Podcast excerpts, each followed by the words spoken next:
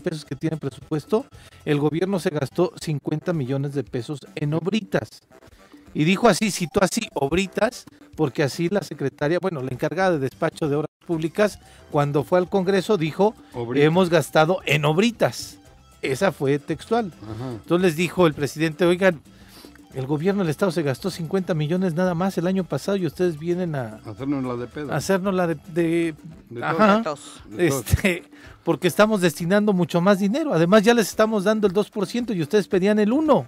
¿no? Sí. Entonces no hubo como una eh, concreción de la reunión de ayer, pero al menos hay diálogo, voluntad del Congreso del Estado de atenderlos. Igual es que alguno de los los, recibieron. alcaldes tiene una ligazón muy fuerte con el gobernador o qué? Pues me parece que son los que salieron a la rueda de Ligazón, ¿qué es eso prensa.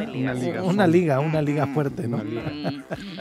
Mm, Entonces Una- son los una que dieron la rueda de prensa y son los que curiosamente en esta supuesta lista de movilización hacia este la marcha del eh, domingo en donde se atribuyen como los Ulises, ahí decía en esa hojita que no sabemos si es verídica o no, venían el nombre de muchos alcaldes que fueron justamente el día de ayer a este a esa reunión. a esta reunión, ¿no? Entonces, esa fue una. ligazón. Sí, sí, sí, bueno. Esa es una. ¿Qué dijo también el presidente del Congreso?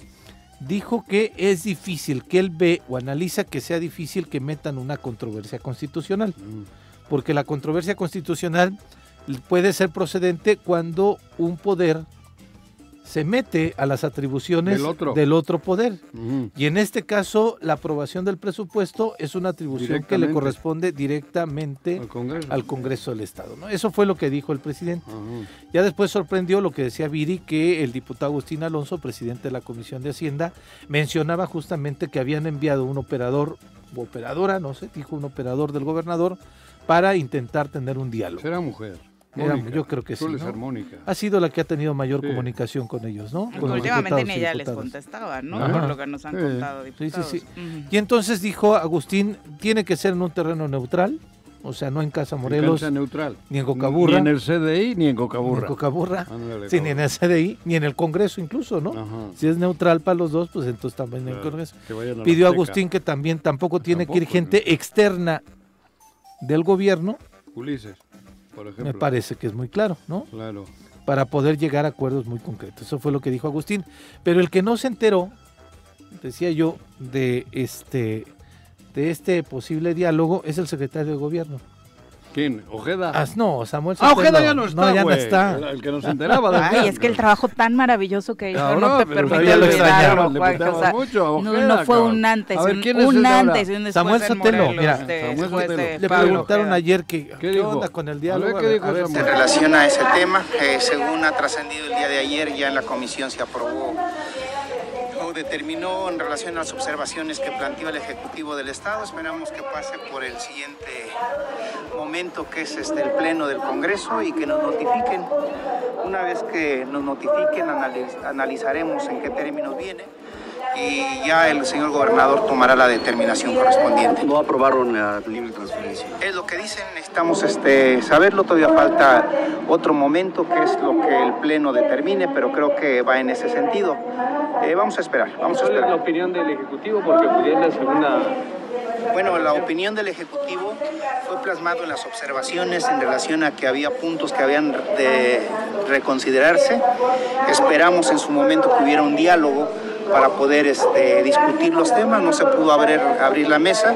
Ahora vamos a esperar la notificación una vez que sea ¿Y van a aprobado. intentar una segunda oportunidad para... Ya no hay segundas oportunidades, ya no hay, este, estamos a la espera, lo planteamos con algunos diputados.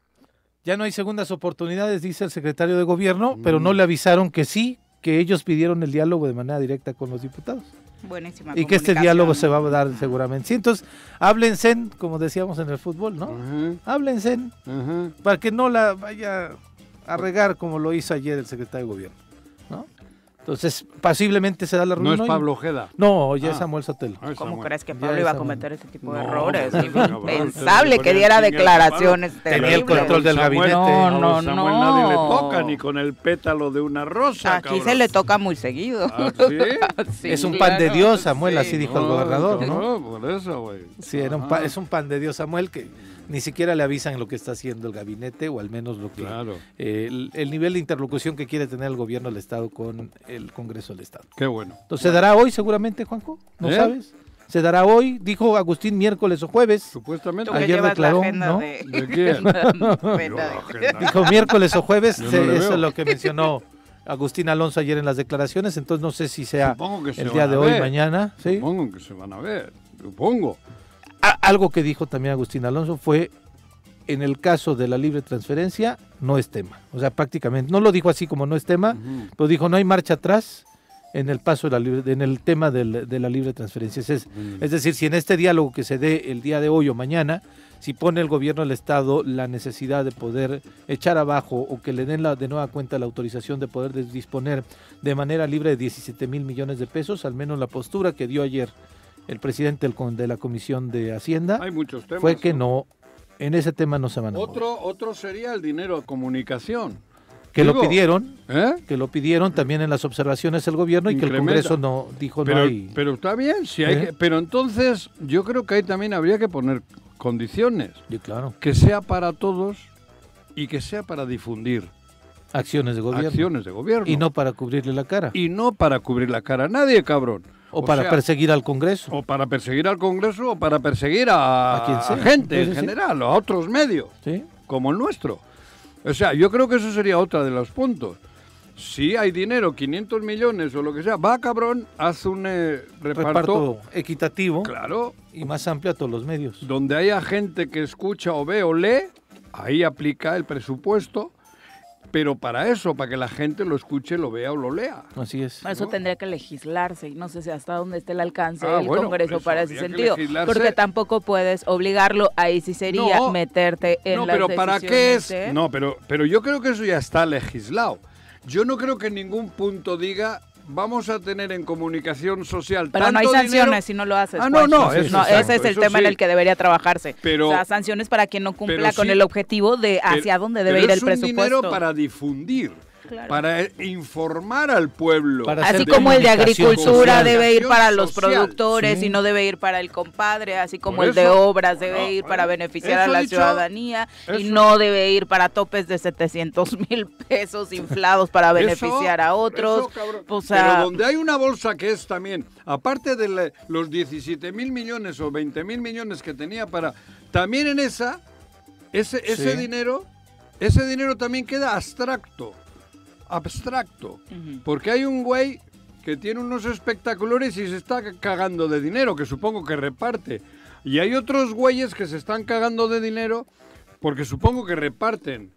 Sí, Eso es lo que hay que evitar. sí es lo que, lo que a todas luces Oye, parece, que, ¿no? que- que hagan un- una encuesta, un censo general de los medios y los que se lean, se vean, se escuchen, pues darles lo que les corresponde y luego defiende con la obra, defiende con tus hechos. No llores como buey lo que no supiste es defender como... Casi, casi como se hacen las licitaciones, ¿no? Quien tenga un mejor perfil, quien tenga mejores números, Claro. rating, mayor alcance para llegar a la ciudadanía, ahí debería estar el Eso, presupuesto, Lo ¿no? mismo que es que no puedes tener 17 mil millones a tu antojo, tampoco tienes los 500 de comunicación o los, la barbaridad de dinero que tienen. Sí. Claro. Eso, a eso me refiero. Y, y- y estoy hablando de todos. No estoy hablando de mí o de ti, estoy hablando de todos. No, y con algunas excepciones, porque también hay que decirlo, hay medios que ellos llaman chiquitos, con mucha dignidad, que hacen una gran labor y que- que, bajo ese claro, esquema de el de mayor rating no tendrían tampoco posibilidades y se concentraría todo en 4 o 5, lo cual también sería injusto porque sabemos que hay muchos, todos pasamos por A ahí. todos. En los inicios, por supuesto, no, no hay forma, A ¿no? De que te pelen. Con la Mm. cantidad de dinero que hay, le que sería una derrama interesante para todos los profesionales de la comunicación. Para todos. Es el tema que a mí me atañe y por eso lo estoy diciendo hoy.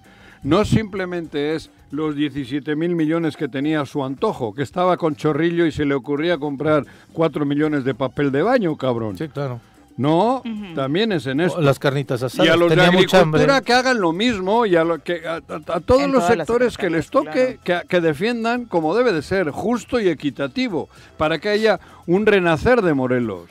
Porque se- todos, todos estamos involucrados en Morelos. Y seguramente si lo ves en, las en la gente que, que provee al gobierno del estado con algunos este eh, pues eh, papelerías y demás, desafortunadamente también no son empresas de Morelos las que están ahí Claro que como no. proveedores, ¿no? Claro que no. Hay mucho dinero despilfarrado en la Ciudad de México. Despilfarrado. Con otros intereses. Bueno, pero en fin. Hay que se vea Agustín con ellos y que, que, que entiendan. Y los cómo- diputados, ¿no? Bueno, los diputados. Ujú. Yo digo porque Agustín es el de Hacienda, Ah, es el ¿no? presidente de la Comisión de Hacienda, sí. Ah, no, no, no lo digo porque sea un eh, diputado especial, digo porque es el presidente de la Comisión de Hacienda. Supongo que va a encabezar esa, esa reunión. Estará Paco, el presidente del Congreso, Así es. como presidente, y estarán luego la, la Macrina La, de la, de la Junta es- Política. Junta Política, supongo. la que- diputada. Que ¿eh? fíjate que en esos bueno. Zavala preguntaba, ¿no? ¿Cuándo vamos a recibir a los presidentes? Y el que respondió fue Francisco Sánchez y dijo tal día, o sea, mañana, o sea, el día Por siguiente, ayer. y vamos a invitar a todos los diputados. Dijo, no solamente a la Comisión de Hacienda. Entonces es muy probable que en esta reunión también tengan el gesto de invitar a todos los diputados, ¿no? Para que no haya, bien. ¿no? Me parece como más incluyente, No, yo- este, no, pero la encabezará el, Sí, claro, el de la Comisión de los Hacienda, números de eso exactamente. será, tiene que ser el que, así es, tiene que ser. el que lleva la Comisión de Hacienda, ¿no? Sí, Vamos a es. presentar a quien hoy nos da muchísimo gusto, nos acompaña en comentarios. El poder naranja se hace presente en la cabina del choro matutino. Todos atentos, llegó el momento de sacar la guitarrita y presentar a nuestra colaboradora de hoy, Mirel Martínez.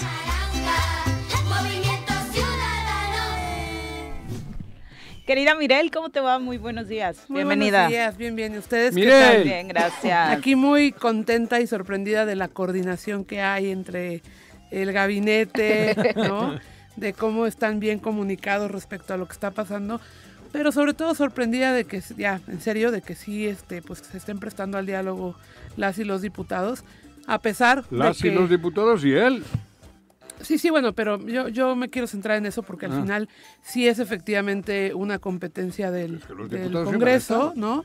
Tenía lo que venía, lo que los venía escuchando y venía escuchando efectivamente lo de la controversia constitucional, ¿no? Que me parece que es nada más, perdón que lo diga, una patada de ahogado respecto de algo que sabemos que es completamente competencia del Congreso y que además, pues a mi parecer lo hicieron bien. Entonces yo y creo ganas que de querer perder el tiempo y alargar y alargar. Claro, y alargar algo que, que, que además pues me parece que quita el foco de lo relevante, que es ver que ya ese presupuesto tenga buenas expectativas rumbo al 2023, tanto en los municipios como en el propio gobierno del Estado. A mí me parece que hay gente a la que no le gustó que le cerraran la llave en algunos sentidos y que por eso también está incentivando o promoviendo este, este tipo de polarizaciones, ¿no? Lo hablábamos la semana pasada y qué mal que además de eso, pues lo que no haya sea una coordinación y que no estén comunicados, ¿no? Para saber que al final lo que importa es resolver, Claro. ¿no?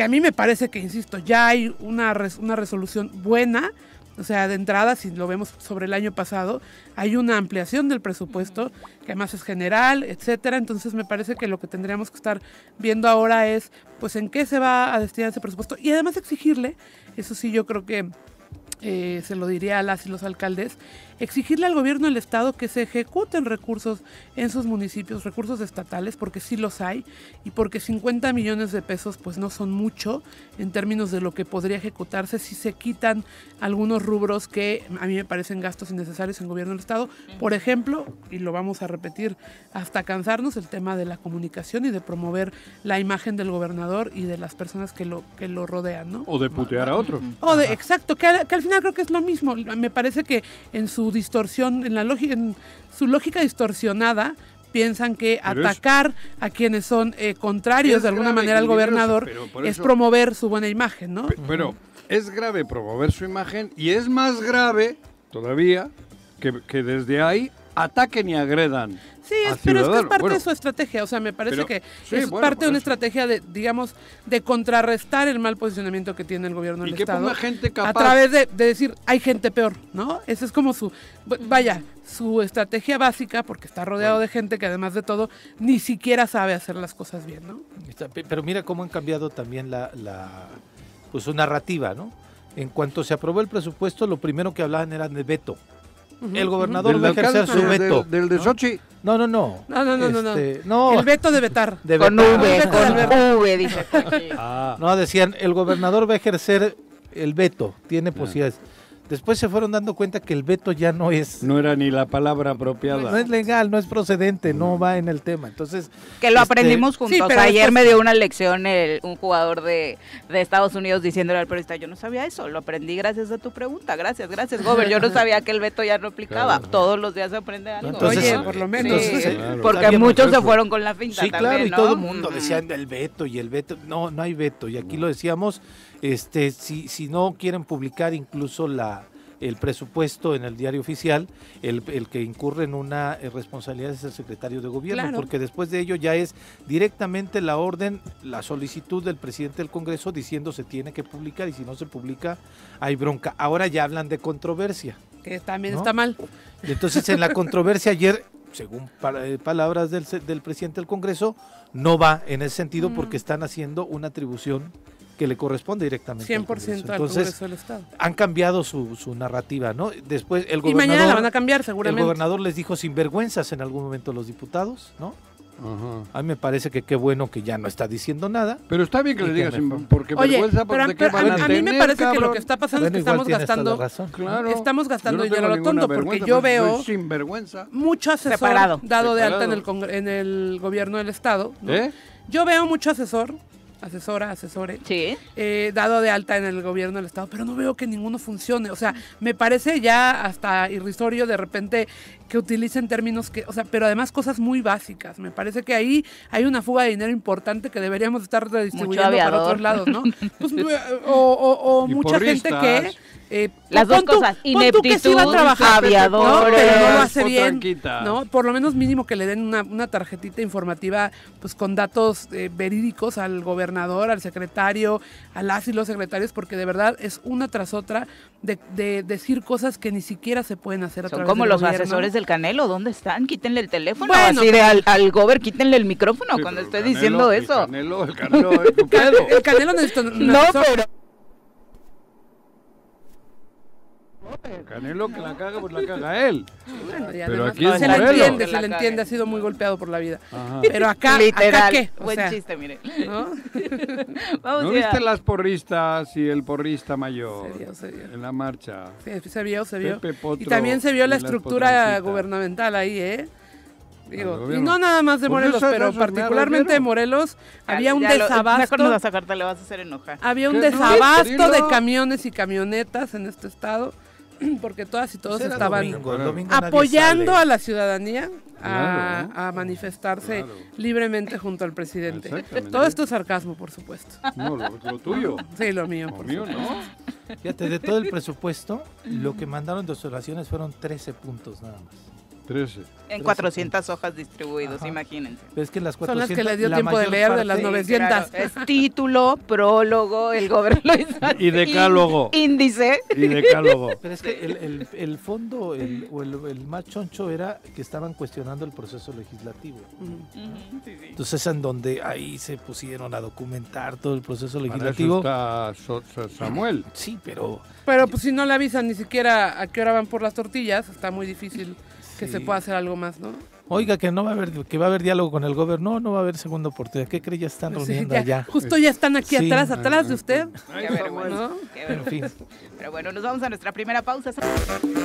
7 con 31 de la mañana. Gracias por continuar con nosotros. En el ámbito de la delincuencia, le comentábamos, ayer se reportó muy temprano el asesinato de un hombre a las afueras del mercado Adolfo López Mateos, justo donde se ubica la zona en la que se estacionan. Tienen en su módulo eh, los camiones Ometochtli. El hombre de aproximadamente 20 años de edad fue asesinado aparentemente a las 10 de la mañana. Fue encontrado boca arriba con una herida de bala en el pecho. Como característica principal tenía tatuajes en el brazo izquierdo, traía playera blanca y pantalón azul. Hasta el momento, desafortunadamente, se desconoce el móvil y no hay detenidos. También balearon a un Iba taxista. hijo. Sí, estuvieron realizando búsqueda a Sí, través es de las redes sociales de la familia de este bebé. No sé si era su hijo. Sí. Bueno, era un niño que estaba acompañándolo, ¿no? Y parece ser que sí encontraron a la mamá. A la familia, sí. Y pudieron hacer contacto, pero sí, desafortunadamente iba con su con un menor de edad, parece que era su hijo. ¿no? Sí, y dentro de esta terrible situación a la que nos hemos acostumbrado a la violencia, en esas fotos donde se le buscaba al niño, leía comentarios como de, pues se hubieran esperado, iba el niño, ¿por qué hacerlo pasar por algo así? Es de, Ah. ok, está bien que maten personas, pero pues no frente a los niños, claro, O sea, ya ese es el nivel al que Sí, nos hemos acostumbrado de, de violencia, de Y decir, pues hay más quien se lo ¿no? merece. Porque era muy temprano, No, claro, no o sea, a esa jodas. hora estamos todos en el mercado, mates aguántate. Noche, No en el mercado, abajo,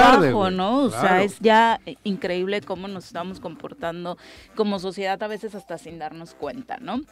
Eh, también eh, trascendió ayer mismo que eh, la noche, hoy por la mañana que la noche del martes, un taxista de aplicación fue víctima de un asalto al resistirse en este en esta zona conocida como la Avenida Estado de Puebla, en la colonia Lázaro Cárdenas de Cuernavaca. Se resistió, recibió impactos de bala. Se desconoce, por supuesto, también en este caso.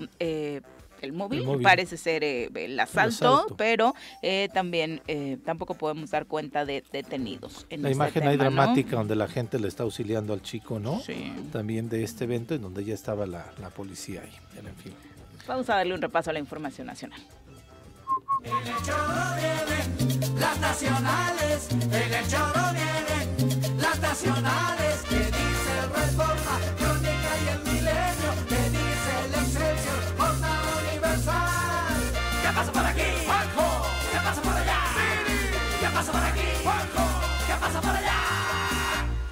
Si hasta los del choro Bueno, se publicó esta encuesta del Universal eh, que obviamente le hizo eh, plantearse a la oposición reflexiones importantes y los liderazgos de PRI, PAN y PRD eh, llamaron a ir juntos en 2024 para conformar un bloque capaz de vencer a Morena. Mientras tanto, Movimiento Ciudadano sigue manifestando a través también de sus liderazgos la confianza en un proyecto en solitario para ganar la presidencia. Los dirigentes nacionales de PAN, PRI y PRD avalaron ir unidos en este frente opositor en 2024 y llamaron a Movimiento Ciudadano, te hablan Mirel, a integrarse porque con la suma de todas las fuerzas políticas sí tendrían posibilidades reales Pero de vencer Yo a les diría, no, gracias. hablando como en el Mundial, por mucho que juntes a Irán con Corea y con otro, dime otro de los que Con Arabia. Y con Arabia, cabrón, Con no ganas el Mundial nunca.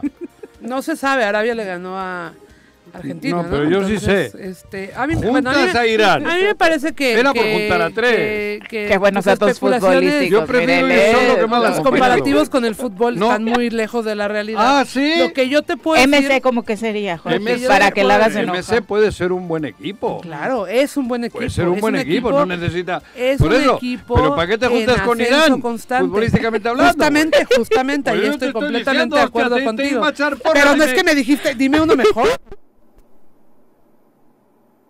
Dale, dale, dale. Regálale un poquito no más de amor el- para Movimiento Ciudadano. Pero no, la cabrón, verdad, si te estoy diciendo al revés, te iba a dejar a Movimiento Ciudadano como por Bélgica. Ah, perfecto. Que puede quedar eliminada, pero puede Me ser retracto, campeona. me retracto de decir Joder. que tus analogías No, están pues mal hechas. ánimos. Pero Está yo muy bien digo a estos hecha. dirigentes del... Efectivamente tenemos toda la posibilidad como Portugal, ¿no? A mí me parece que ¿No ves? a- ¿Cómo te aliarse, aliarse en este momento y en muchos otros con quienes también le han Te hecho mucho daño al país, pero, ¿no?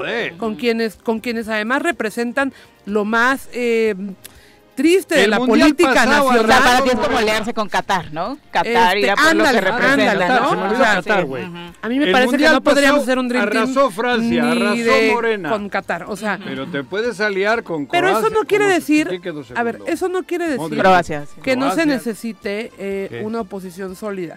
A mí me parece que Movimiento Ciudadano representa esa no opción, esa opción de oposición eh, sólida, pero también congruente. A ver, nosotros hemos sido Uh, oposición en muchas cosas, cabrón. pero no en todas, porque tampoco se trata de llevarle la contra al gobierno. ¿no? Se trata de justamente generar un, un sistema de frenos y contrapesos que nos permita avanzar equilibradamente como sociedad. Lo que yo pienso es que, insisto, aliarse con partidos que tanto le han hecho daño a México en este momento coyuntural en el que vemos que también el partido del régimen está encaminándose a lo mismo, lo que queda es buscar una nueva opción. Y ahí me parece que Movimiento eh, Ciudadano representa esa opción y podemos crecer para hacer esa opción para la ciudadanía. Además, tenemos buenos perfiles dentro del ¿Y proyecto tú te político. imaginas que el Tata hable en favor de esa unión, como Fox? Joder. No, no, no, no me lo imagino, no me lo y espero, lo no lo deseo. No, Entonces, no a mí- es para pero, tanto. pero sí deberían ya de, de entender eh, PRI, PAN y PRD. Digo, en la lógica, perdón, de lo que representan hoy para, para México, deberían de entender que exigir Bueno, que, un, que, que otro partido, que además tiene una representación importante, tenemos casi 4 millones de votos en el país. More- eh, ¿No?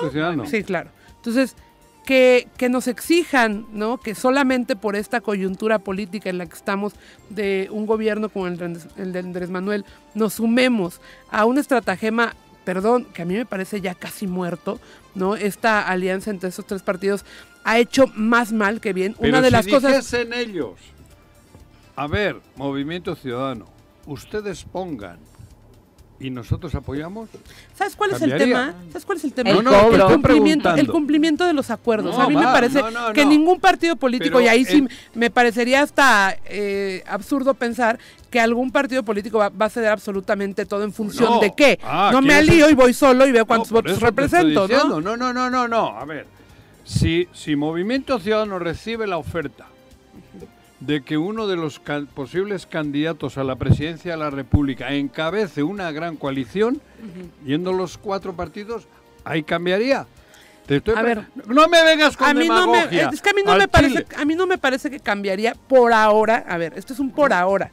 A mí no me parece, según lo que hemos platicado, de hecho la próxima semana tenemos una convención nacional extraordinaria Ah. para determinar eh, la modificación de nuestros estatutos de cara justamente a fortalecer al proyecto hacia el 24. Sin y a mí me parece, y sin prisa, y eh, en la convención que tuvimos el año pasado y durante los consejos nacionales que hemos tenido, hasta ahora la respuesta es no.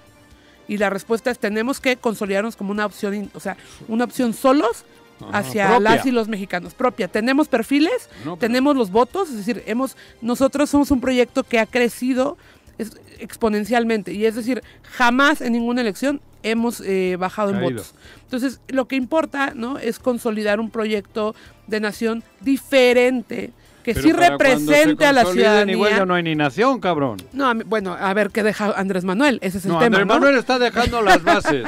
pero si por lo que sea Irán y Qatar y esto se unen A y, mí no me y parece. se cuelan, pero es que a ver, tú lo ¿Quién acabas de vendría decir, siendo Qatar, Aunque juegue Qatar Qatar. e Irán juntos, no van a llegar a, mucho- a buen puerto. Pero es lo único que les queda.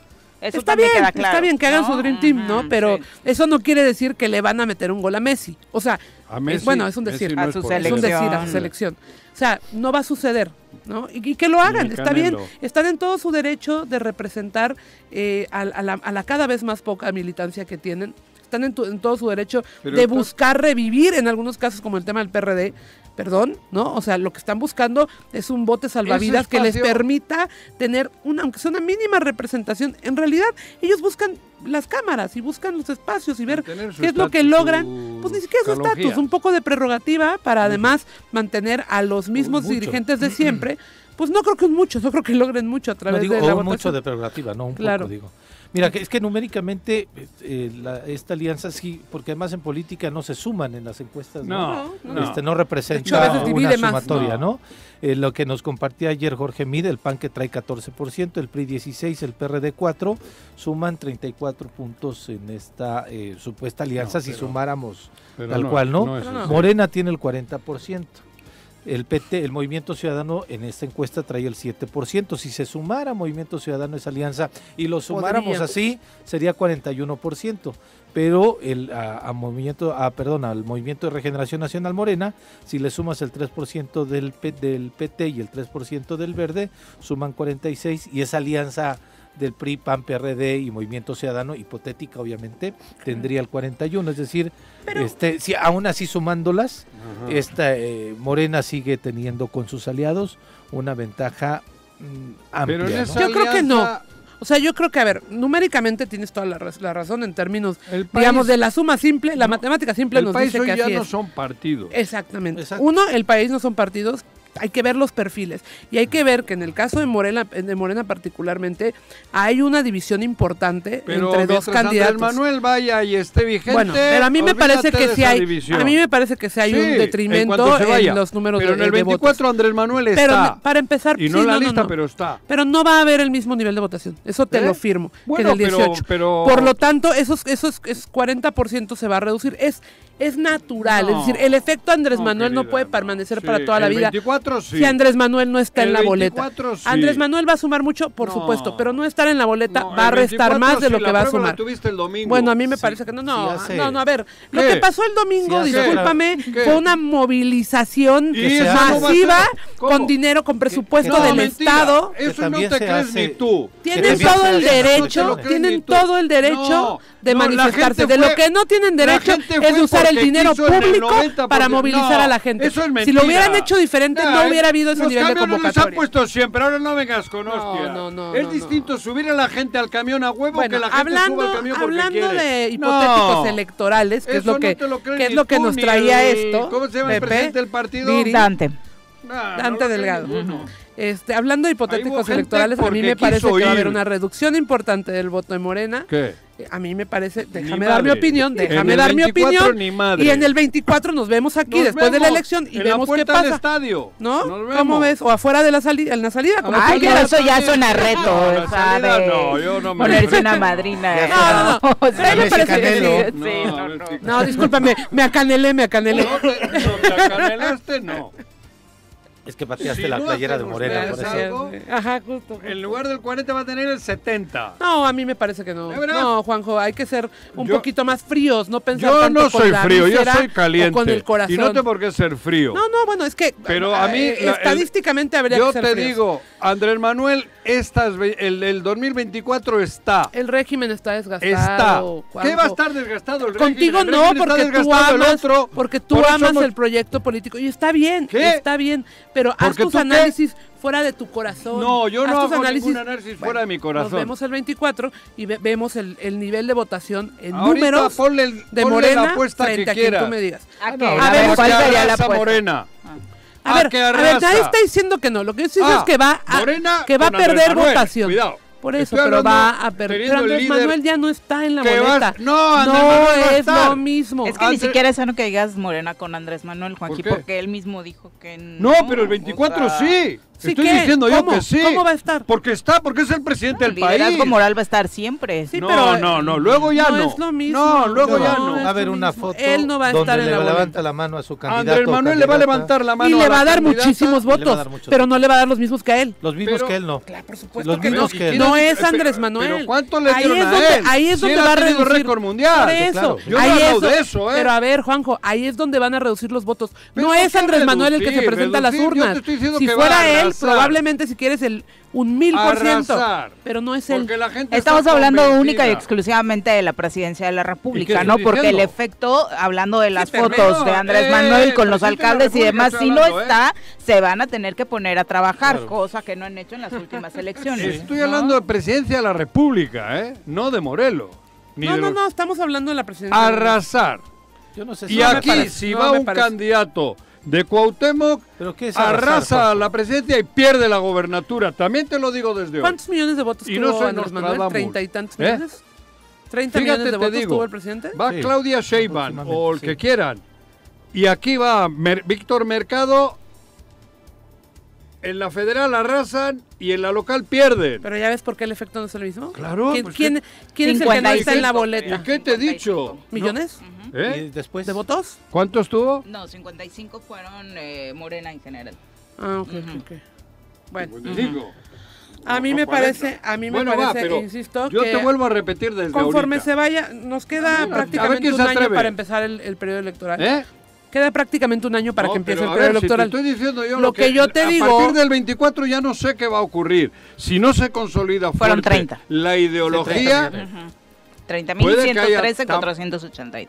Pero si ponen a una presidenta o un presidente firme, fuerte y mantiene la línea en el 30 vuelve a ganar. Lo que tú me digas. Porque el país está ávido de un cambio. Todo lo que tú dices tienes razón, solo ah, hay un, solo tema. ¿Qué?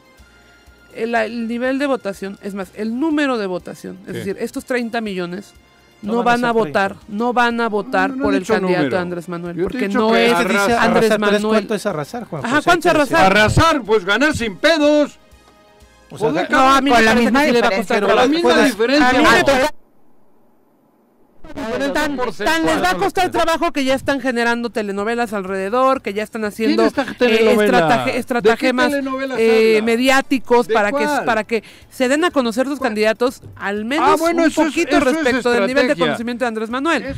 Porque saben perfectamente que no tienen, pero ni muy de cerca ni muy de lejos, el, sé. El, el, nivel de conocimiento. Y para apostar debes tener muy claros los números, Juanji porque ¿Qué? en 2018 la coalición Juntos Haremos Historia que llevó Andrés Manuel ¿Qué? a la presidencia, tuvo el 54.71% de los votos. La otra coalición, eh, por México al frente, tuvo 22.91%. Yo veo bien complicado que este escenario se repita. Claro, por ¿Cuál? supuesto. El del 54 es, es, contra el 22%. Yo, es un fenómeno. ¿Tú crees que sí va a estar se cerca, va a repetir. No, no se va a repetir. Sí, no, ganar dos por uno. Yo creo que sí ah, son bueno, favoritos, no sé, pero le sacó la mitad. No se va a repetir. Hay, yo creo que la coalición. Tirar, yo va, que va, a haber 10 tiros de esquina de un lado y ninguno del otro. Sí, pero va. Y, yo, yo, no, aguas donde haya 3 o 4, porque en eso me tengo ¿eh? Nada más te digo. Yo creo que Morena va a ganar con uno. mucho. Yo te digo que arrasa el 24 y a ver quién es el chulo que le pone algo. Solo queríamos ponerle números a tu arrasa. Y nos vemos, y nos vemos aquí 24 para hacer el análisis. Si gana por 5 por, cien, por cinco puntos, gana, no arrasa. Pero gana legítimamente. No, no claro que va a me ganar. Parece, como tú dices, sin pedos. A mí me parece que con cinco puntos puede ganar Morena, pero no con la diferencia, no. Yo no creo. Yo tampoco. Yo creo que no. por dónde? Yo creo que la presidencia de la República va a estar más disputada. Que no. no hay que analizar con, la vista. Bueno, creo que deberían de suspender hasta el Mundial. No, no van a jugar, cabrón. No va a haber ni partido. No se va a presentar el rival. No se debía ni de presentar. No van a llevar para el arbitraje. Para más de ¿eh? cinco, sí, ¿no? Eso. ¿Eh? O sea, sí, sí, a ver, Hay, hay, una amplia, pues quién sabe, todo puede pasar, ¿eh? Todo, nada está escrito. Andrés Manuel, pero a mí me parece que arrasar con la mano ganar, la como dice Pepe, Yo lo que veo difícil es el 2 a 1, pero más de 5 puntos, yo creo que. Bueno, bueno. Y eso es ganar sin pedos. No, Ajá. no con el 5% no es ganar sin pedos. Claro. claro. No hay eso. A ver, van a decir, ¿no ves? No. Pues va a ser así. No, no legitimaría del todo. El, no, el, no, el, está con, el, la 4T. Hasta por 4... tres puntos gana sin broncas. ¿Qué por tres mm. puntos? A ver, Calderón ganó por punto 32, ¿no?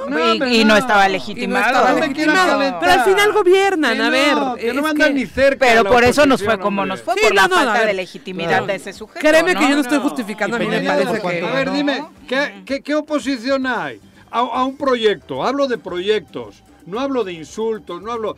Aquí hay un proyecto y enfrente no hay ninguno. El neoliberal que ya estuvo, que está más quemado... Sí, pero el proyecto es quitar a Andrés que Manuel. Que la hoguera San Juan, cabrón. Es eso, lo que dice Viri es eso, ¿eh?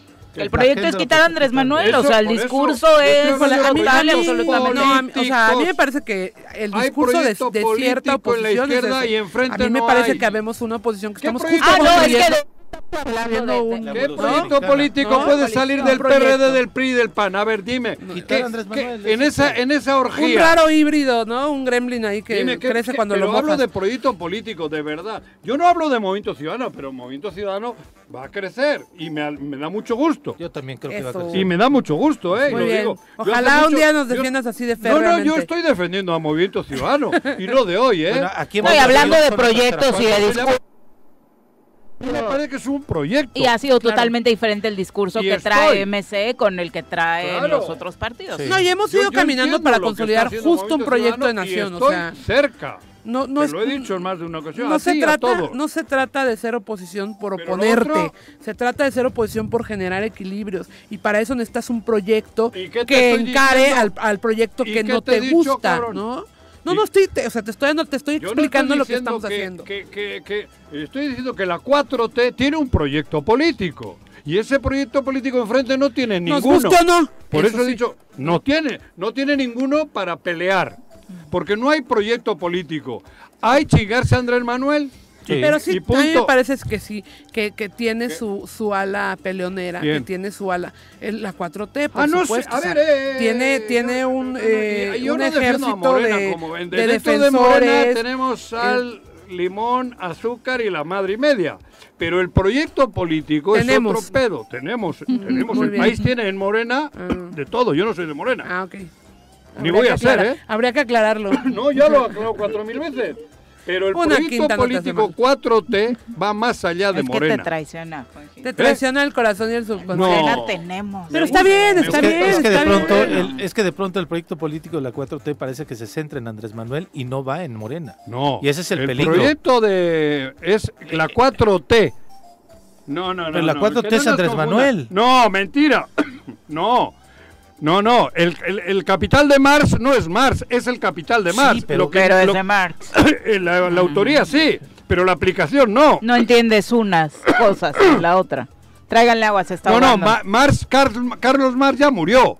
Y sin sí, embargo sigue el marxismo. No joda. No con el éxito que quisieran, pero... Ah, bueno, pero es un decir. No, porque además, pero a es ver, un proyecto de... eh, de- el de- marxismo sigue, yo creo que no. Es un o sea, a mí me parece que ya ha habido una evolución Ah, del bueno, pensamiento claro, joder, pero porque la- la, pero- modernidad sí lo exige. Lo mismo tiene que pasar con la 4T, que La 4T discúlpame, se está no modernizando. evolucionado. A mí me parece que no. Pero si no, ¿cómo va a evolucionar no. si está... A mí me parece que es un gritos, proyecto político está que- estoy dialogando. A ver, es mi opinión la, la 4T personal. es una criatura que, que, que están No, no, no, la 4T nació, discúlpame, desde el ¿Cuándo año nació? 2000, Si todavía desde el proyecto de Nación, desde que él No, no, eh, no, tenía no, sus aplicada- visos. No, a mí me parece, a mí parece que a mí me parece que no. a ver, A mí me parece que tienen el 4T mismo discurso. La- lo- el No. que murió ya anciano es el PRI. Y el neoliberalismo, eso ya murieron No, pues, por. Inanición. Inanición. inanición.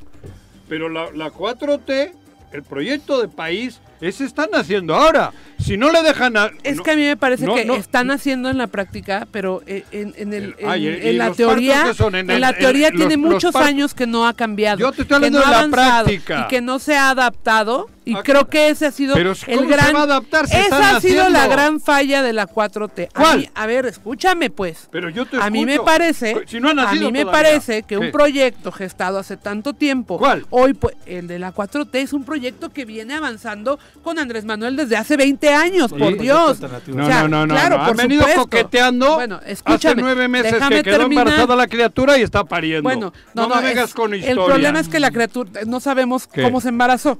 No, sí sabemos Es cómo un se proyecto embarazó. que es un proyecto que ha venido cabrón, arrastrando Andrés Manuel desde hace 20 años, que desafortunadamente, y ahí está creo yo el gran error ¿Cuál? que tiene la 4T, ¿Cuál? que no se ha adaptado a la modernidad. No, la modernidad Ese no, es mi eso es punto de vista, No, no ese hay es mi modernidades. La modernidad viene con la 4T, que es distinto. No, no, ¿En ¿cómo qué crees rubro? que algo ¿Qué que tiene 20 modernidad? ¿En qué rubros? Mire, o sea, ¿Qué, un ejemplo qué de- modernidad? El discurso, por ejemplo, ¿Cuál? adaptarse a, ¿A temas qué? tan relevantes como ¿Cómo el qué? tema de género, por ejemplo. Ah, ya vas.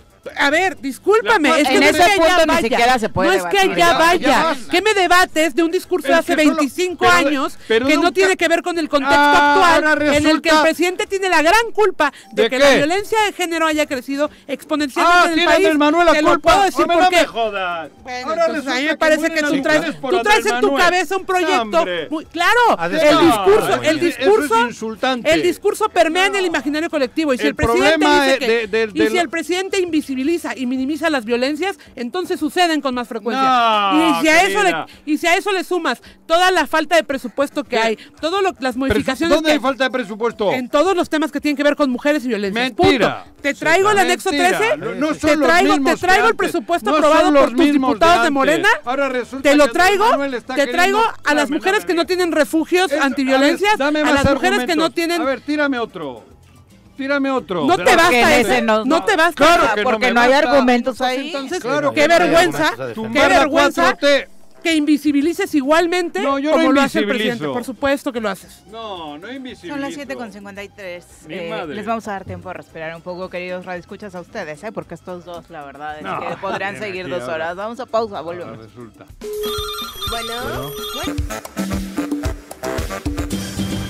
8 con 2 de la mañana. ¿Ya estás preocupado por el Tata Martino, Juan? Juanji. Creí ¿No? que ibas a seguir peleando con Mira en el corte. Ya Juanji sacó la calculadora. Se fue corriendo, se fue corriendo. Se huyó, huyó de ti, sí me di cuenta. Huyó. Huyó. Huiste, No, luego me ven así, no, es que como que la que tú, que la- que saliste, la culpa corte y saliste No. de la, de la que cabina. el tema, el tema es complicado, discutir con una con una líder de opinión importante como Mirel. Ay, Y en el ay, ámbito ya, ya la quiere hostia, cambiar de tema, no, ya quiere cambiar, se me van de a echar tema. todas a la yugular. ¿Por qué? Joder. ¿Quiénes todas? Todas las del clan, las brujas. Pues no, ¿eh? Porque sabemos que Mirel se puede Defender, defender sola. sola. No, yo sé, pero si yo no digo defenderle a ella, atacarme a mí. Ah, pero eso ya es por placer. Eso ya es por gusto. Ya está tirando al piso. Es que tú también ahora vienes diciendo que Andrés Manuel tiene la culpa de, de- de- de la situación de la mujer en México después de 800 años de opresión. ¿no? Nadie Me- dijo me que tiene la culpa. Parece mentira que me Lo que venga estamos eso de- diciendo es que de una mujer emancipada como tú. Exacerba en el discurso Bueno, venga. los estereotipos. Chacho Matar, un abrazo en especial para Mirel, para que más te ardas. ¿no? No, no, no, abrazo, está bien, Chacho. está bien. Eh, bien, Chacho. Daniel Sánchez, también muchas gracias por acompañarnos. Muy buenos días. El profe Arnaldo Pozas dice que no se preocupe, Juanjo. Yo creo que sí puede ganar México si saca el carácter y una mejor actitud de lo que hemos visto. Y el fútbol, no, profe, es lo que realmente nos ha, nos ha hecho falta. Pero bueno, ahí está la confianza Ah. de la afición que ya se empieza a hacer presente a través de las redes sociales. Por lo pronto, vamos a entrevista. Ya nos acompaña a través de la línea telefónica la diputada local, Macrina Vallejo, a quien recibimos con muchísimo gusto esta mañana. Diputada, ¿cómo te va? Muy buenos días. Gracias, buenos días.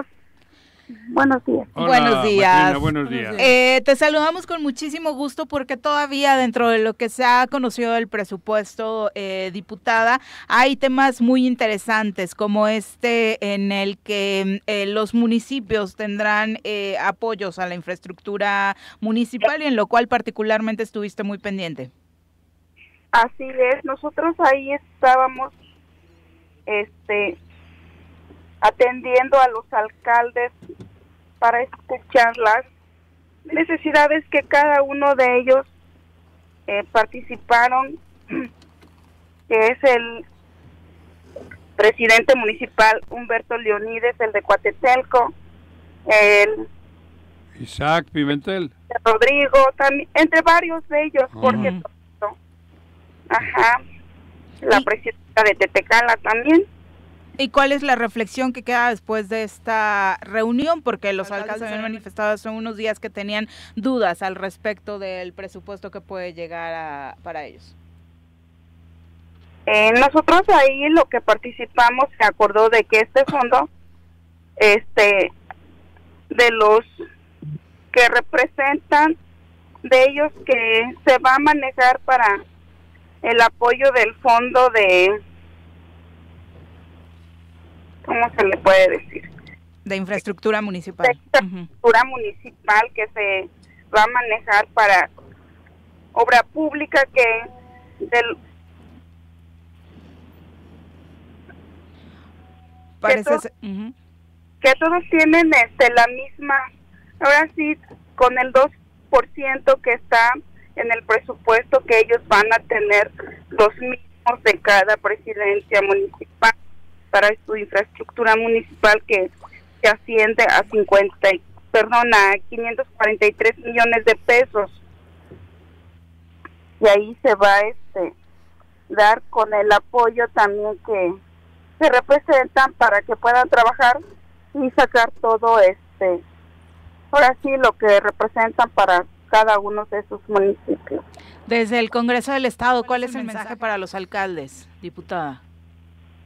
Pues nosotros estamos este pues ayer hubo el diálogo para tener la oportunidad de que se puedan expresar cada uno de ellos para que puedan este tener sus obras. Ellos se manifestaban por tres municipios que decían que que ellos eh, decían que era injusto, que pero siempre decíamos a nosotros de que es para el bien de, o sea, no nada más se beneficia el, los municipios, sino para todos los morelenses que representan en esos municipios, porque son para carreteras federales que beneficia a varias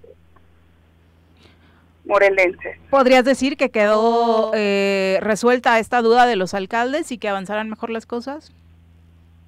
Sí, claro, nosotros nos abrimos con el para el diálogo de que, de hecho se quedó al último mi compañero Agustín atendiendo para que para que ellos este expresaran cada uno su sentir de que estamos dispuestos ahora sí para escuchar y para ver la forma de apoyarlos. Porque como les dije yo en lo personal al presidente Leonides le digo yo estoy dispuesto a atender mis tres municipios indígenas cuando también ellos se hubieran tenido que acercarse yo tuve la oportunidad de platicar con ellos estamos trabajando conjuntamente el municipio indígena de Sosocotla, Ujú.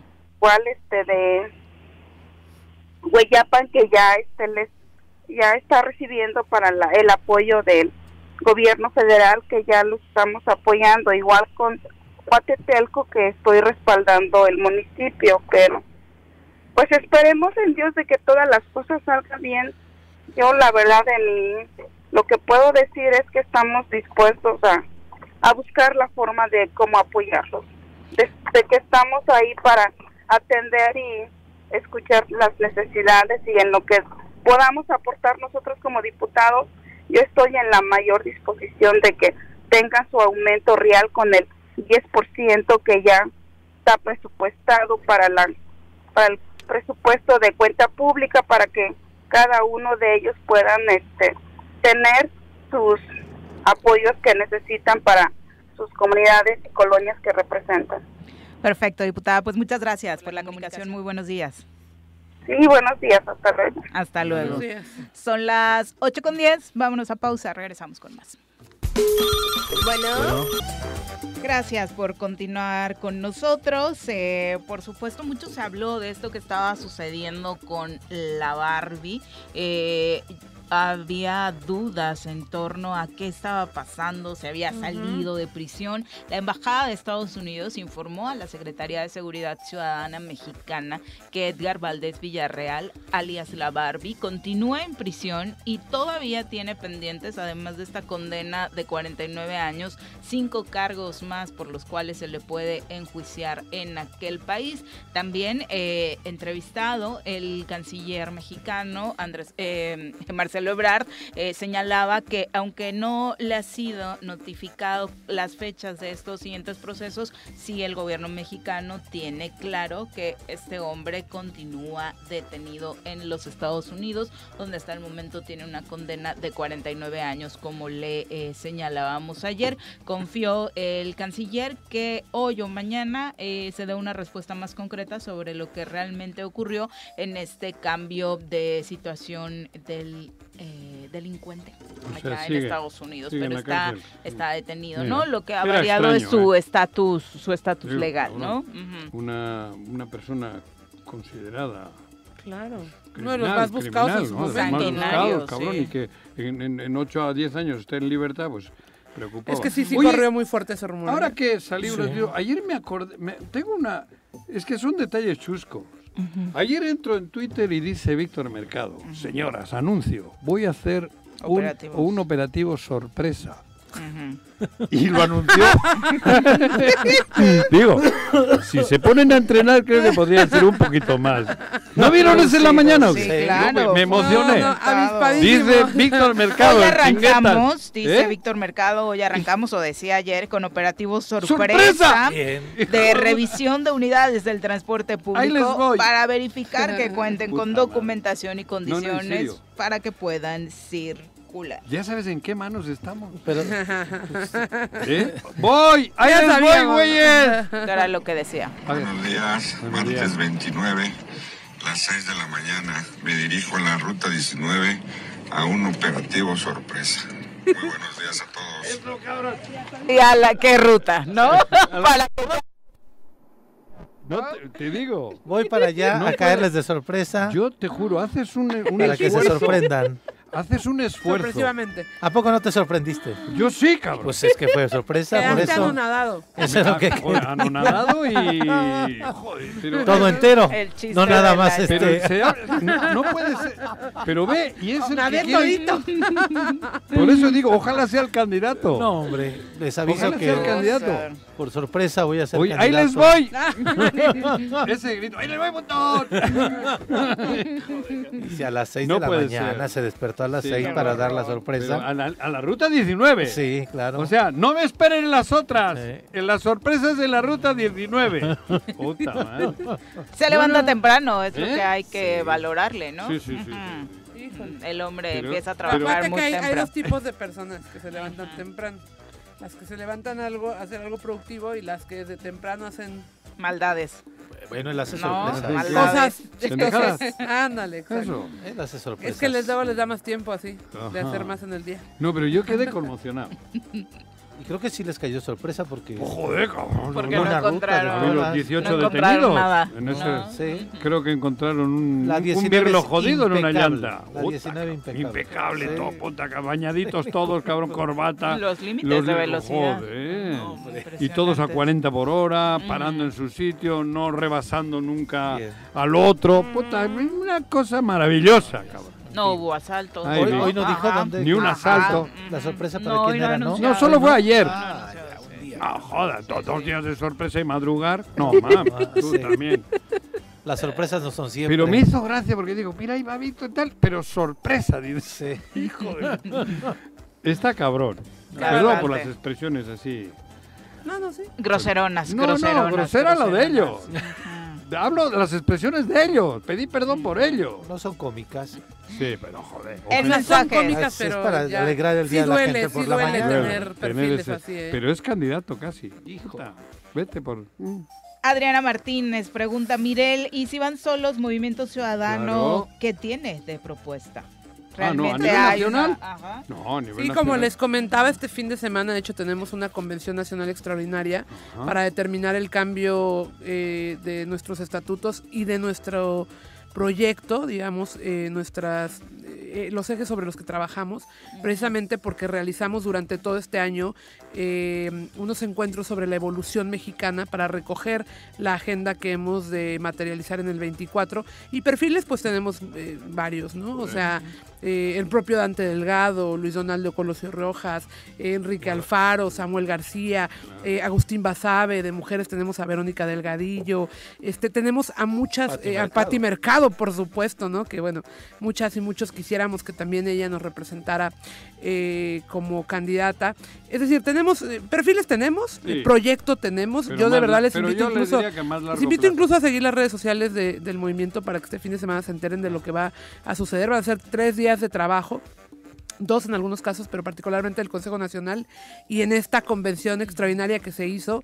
De verdad, eh, la modificación de los estatutos y de nuestra carta de acción va a ser muy importante para determinar lo que vamos a hacer de cara al 24, insisto, junto con estos liderazgos que están muy consolidados en el país. Podemos avanzar en una agenda, la verdad, y no lo digo porque esté en Movimiento Ciudadano, pero me parece que verdaderamente progresista respecto de todos eh, los proyectos que se dicen progresistas, ¿no? Pero que de repente ahí pegan con la izquierda, cobran con la derecha, ¿no? Y acá se trata justamente de sumar un, distraído. sumar un buen proyecto. estoy oyendo, pero bueno, joder.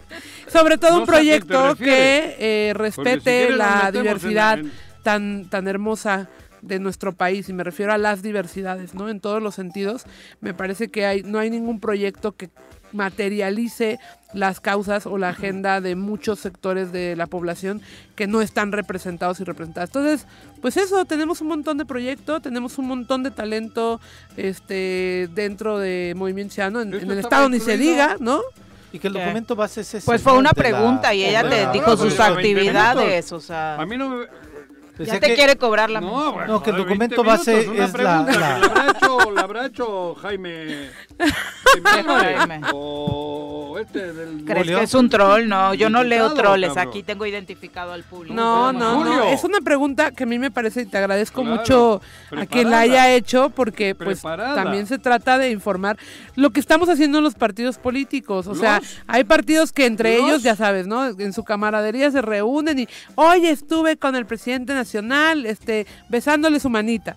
Y no pasan de ahí, ¿no? y a mí me parece que es importante eh, que la gente sepa lo que hacen los partidos porque son quienes lo Ah. financian, a final de cuentas. Claro. El dinero es público y tendrán que ver qué se está haciendo, más allá de irle a besar las manitas a Bueno, ya los ya- dirigentes ya nacionales. Todavía no, otra? fíjate que me falta la 15 próxima minutos, semana.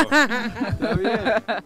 Otros 15 minutos. Oye, no, Nacho Salazar pregunta que si no será el parámetro para todos lo que suceda en estas elecciones que se llevan a cabo en 2023, ¿no? En Estado de Ah, México sí, particularmente, que uh, es, concentra eh, un número de votación muy importante, es un ¿no? termómetro al final de lo que va a pasar en el Ni 24. eso. O sea, Aunque sabes qué, fíjate, No, fíjate. Pero dices que no, Morena, Morena, ahí no claro. tiende a arrasar. Morena y el PRI. No, no, en el- la tendencia México, hasta ahora Por eso. no es Ahí hay, ahí No, hay no, un yo- romance a que ver, se está yo- gestando maravilloso. ¿eh? Quitarles, ya se les quitó Veracruz y se les quitó otros estados donde eran feudos Oaxaca. oligárquicos. No, no, pero aquí no se les va a quitar. No. Aquí se lo van a poner en bandeja de ¿A plata quién? a Morena. El PRI, por supuesto, a Morena en el Estado de México. Ay, cabrón, ahora me has dicho, es que ustedes, tú no, no, no, no tendrás nada que ver con el- la época de los del César y estos, del cabrón, porque pare- ¿Va a ser embajador del mazo o qué onda? ¿Quién sabe? Ya ves que, ¿Cómo? ya ves que la, la, la propuesta O es sea, ahora siempre... resulta que el PRI le entrega a Morena el Estado de México. A mí me parece que sí hay un entreguismo ahí, ¿eh? ¿Ah, sí? Sí, sí, Ah, sí, sí, sí. ¿Y el otro estado? Este, pero quién Coahuila. sabe si les alcance, porque hay proyecto. Ah, Nada más digo. Ah, ajá. Bueno, bueno. Bueno, O vamos. sea, ¿tú qué presagias Déjame hacer otra en el- mención A sobre ver, ¿qué, el Estado de México. ¿qué- qué presagias en el Estado de México? No, yo presagio que, que sí hay ahí, eh, sí hay un tema entre Morena y el PRI. O sea, me parece... hombre, calla, no he visto ¿Por qué, eso. ¿Por qué niegan ese romance? A ver, ¿Dónde les, les gustan las feas, ni modo, les gustan los feos, ni modo. Les gustan los feos, Con ahí el está PRI el no tiene ejemplo. ningún romance, ninguno. Puede sí. haber priistas que no, que, que, que va, pero Morena con el PRI romance. Bueno, pues ahí no, está el hombre, romance que se está gestando en el Estado de México. No, no, no. Yo no Bueno, digo que no haya Nos vemos en priistas. el 23 y me dices después de la elección ¿Dónde nos qué es lo vemos? que va a pasar. el Aquí, aquí, aquí y lo Ah. volvemos a analizar. Otro tiro, otro Para tiro. que veas. Ya te canté el segundo No, tiro. a ver, a ver, a Porque ver. yo ando acanelada, de ¿eh? decir que para mí lo del 23 no va a ser lo que ocurre al 24, ¿eh? Es un termómetro, sí. No, por supuesto no, que sí. para nada. El termómetro ya Bueno. está. Juanjo vive en El- Marte y yo en Saturno. No, ¿qué, otro estado es el que entra? Coahuila. Coahuila, yo de Coahuila no sé nada. Coahuila está, Ahí es el PAN. Parece que es el PAN. el Sí. que- Por eso, está más pues, disputada, oye, ¿no? Si fuese en Guanajuato, yo no te diría que iba a ganar Morena. Guanajuato o, o Querétaro lo tiene. A ver, entonces, en ¿quién va a ganar el Estado de México? ¿Morena? ¿Por qué? Si ¿Cómo es un por qué? priista. ¿Eh? Si es un bastión priista, No, ¿por qué no, lo no, por eso, pero ¿Por qué era- lo ganaría Morena tan No, fácilmente? porque ahí hay ¿Por mucho tan trabajador, porque hay mucho pueblo, porque hay... Y porque hay un PRI entregado. No, entregado no, derrotado. Por, por ellos mismos, entre ellos se derrotaron. Entregado. No, entregado mango. Entregado mangos. ¿Tú crees que los, lo- estos de Atlacomulco y estos se han entregado o se han A derrotado ver, ellos solos? el grupo Atlacomulco este del que hablas Ese es el sí. grupo político más importante del PRI de todos los tiempos. Y se han Y derrotado que ellos tenía- solos. tiene su base en el Estado de México. Claro, su bastión. bastión es en el Estado de México. Pero Que tú solitos- vengas y me digas ¿Qué? que va a ganar Morena por el simple hecho de que se No. derrotó el PRI. No, Discúlpame, no, no, no, yo hay por el manera simple hecho de no. que Morena va bien. trabajando con las bases y, y el Estado de México ¿Cuál Morena traba- es un lugar donde hay mucho trabajador. Bueno, ya son las gente. 8 con 26 de la mañana. Vamos ahora con nuestra querida ginecóloga María del Jesús Cruz Gutiérrez. Bienvenida. De psicología Doc. ¿Cómo no sabes. va? Nada. Bueno, Muy pues buenos entonces, días, cuéntanos. Ginecología. Doc, bienvenida. Háblales. Háblales. ¿De qué platicamos hoy, Don? Bueno, hoy vamos a hablar, eh, eh, Viri, de, de un tema muy interesante que es el sangrado en las mujeres posmenopáusicas, porque todo el mundo piensa que la menopausia es que ya se acabó, Se acabó la la, regla, ya no hay nada, y realmente eso es, porque justo es cuando pasa un año una mujer sin reglar, entonces dice, oye, ya soy menopáusica porque ya llevo un año sin reglar. Ok. Pero dentro de la vigilancia de estas mujeres, justo es que ya no vuelvan a arreglar, porque muchas de ellas vuelven a arreglar y dicen, ah, pues me llegó otra regla, pero pues X, ¿no? Después de ese año. Después sin de nada. ese año sin nada y Ah. vuelven a arreglar, ese es un dato de alarma muy Algo- importante en la salud de las mujeres. ocurre. Exactamente. Y se los traigo a colación porque en México deben de saber que hay un porcentaje de mujeres de más de 50 años, de más de 18 millones. O sea, tenemos un una muy buena población de mujeres de, de más de 50 años que ya se supone que están en menopausia. Pero el problema es que de esas mujeres el 70% cursa con obesidad. Y la obesidad es un factor de riesgo muy importante para que en este capita interna de la matriz, que es la que arreglamos mes con mes, se siga estimulando con hormonas que se producen en el tejido eh, periférico y entonces pueden tener un cáncer de endometrio. Entonces, Oh. eso es el dato más preocupante de esto. Entonces, o sea, después del año ese de menopausia ya no tiene que sangrar. nada, nada, no si tiene no, que es hacer. Algo raro. Es algo raro. No es Hay- la regla normal. No, no. Y hay dos causas principales. Afortunadamente una es benigna y otra puede ser maligna. La La benigna es que pues está reseca desde la entrada de la vagina, que es la vulva, el periné, la misma vagina, el cuello, el, el- el útero como tal están resecos por la falta de los estrógenos. Sí. Y eso pues genera cuarteaduras durante la relación sexual o genera algunas... Y eso es este, sangre. Y eso va a generar Porque la sangrado, regla no ¿no? es sangre. No, pero en la, en la sangre, en, en- ya cuando hay cuarteaduras Es- o grietas sí va a sangre. sangrar. La paciente dice, oye, es que tuvimos relaciones y estoy sangrando. Eso no es normal, No tendría la que regla, atenderse, no es la porque regla. no es líquido de sangre. Exactamente, de acuerdo con eso. Entonces, estas pacientes pues tienen que acudir a su médico para ver, a veces con lubricantes es suficiente para poder atender esto y decir, ¿sabes qué? Ya se lubricó la vagina, ya está res- eh, reestructurado todo. Porque aparte qué horror que a partir de esa etapa tener relaciones signifique dolor y sangrado, Exacto, ¿no? exacto, tocaste ese punto bien importante, Viri, porque nuestra sexualidad se- debe de ser plena en todas las etapas, ¿no? Tenemos que disfrutarla. Y si algo que era placentero se vuelve un martirio, Lubricantes, pues ¿no? imagínate ya, eh, exacto, tenemos que, utilizar lubricantes. lubricantes a base de agua, principalmente hay unos que tienen ya ácido hialurónico, que el ácido hialurónico es una molécula muy grandota que lo que hace es retener la humedad más tiempo y la va liberando poco a poco. Entonces eso humecta mucho más tiempo la vagina. Ese es el aceitito que se tiene que poner. No es aceite, es lubricante. Bueno. Con ácido hialurónico. Es que los hay, hay lubricantes a base de aceite, pero que nos afectan más. Y no, Ah, no. Tenemos que usar a base de agua, principalmente geles a base de agua o lubricantes a base de agua. ¿va? Y ya si en algún momento la paciente requiere terapia hormonal local, se le puede prescribir. ¿ok? Bueno, ese es el mal. Eso es el lo benigno. Lo benigno. Ujú. Exacto, eso es lo bueno ya. Algunas pacientes tuvieron miomas en su etapa pues, eh, reproductiva. ¿Qué son miomas? Mo- Miomas son tumoraciones benignas tumorcitos, de la, de la matriz o algunos pólipos que son tumoraciones también dentro de la matriz que estuvieron ahí y que les dijeron, no, espérate que llegue la menopausia, ya cuando se te llegue ya no van a tener problemas. Y la gran mayoría, la verdad es que así Lo es. así. Exactamente. Ah, ok. Y no tiene problema. Y no tiene problemas, pero un porcentaje se reactivan, sobre todo les digo en las pacientes que son diabéticas o que tienen tejido periférico abundante, pues en ellas van a seguir estimulándose con un estrógeno y eso es un problema, ¿va? Pero el punto es cuando tienen sangrados así constantes y dicen, pues es que ya me lubriqué, ya me hicieron estudios y, sigue- nada. Y cuando le es- hacemos sigue un siendo ultra- sangre eso. Sigue siendo sangrado. Y cuando le hacemos un ultrasonido a esta mujer posmenopáusica, encontramos que la capita interna de la matriz que se llama endometrio está engrosada. En la mujer posmenopáusica, esa capita interna que se llama endometrio tiene que estar muy delgadita, menos de 4 milímetros. Si mide 6, 8, 10 milímetros, tenemos que hacer una biopsia porque seguramente ese tejido ya nos va a dar algún dato de por lo menos una atipia, una hiperplasia, alguna lesión premaligna o ya un cáncer demostrado. Entonces, en estas pacientes, por favor, yo sí el llamado es a que se revisen, porque a veces pensamos que ya llegó la menopausia y ya no me tengo que revisar nada. Pues no, tenemos que estarnos checando porque es la edad de aparición de muchos problemas que pueden ser letales. ¿ok? Claro. Entonces, el sangrado en la posmenopausia, cuando van a, a la consulta, nosotros interrogamos factores de riesgo, diabetes, Ujú. insulinoresistencia, síndrome metabólico, y si estos pues, son positivos, es un factor de riesgo para tener hiperplasia de endometrio o cáncer endometrial ya en la posmenopausia. Hacemos una biopsia, todo sangrado posmenopáusico, salvo que el endometrio esté muy delgadito de 3 milímetros.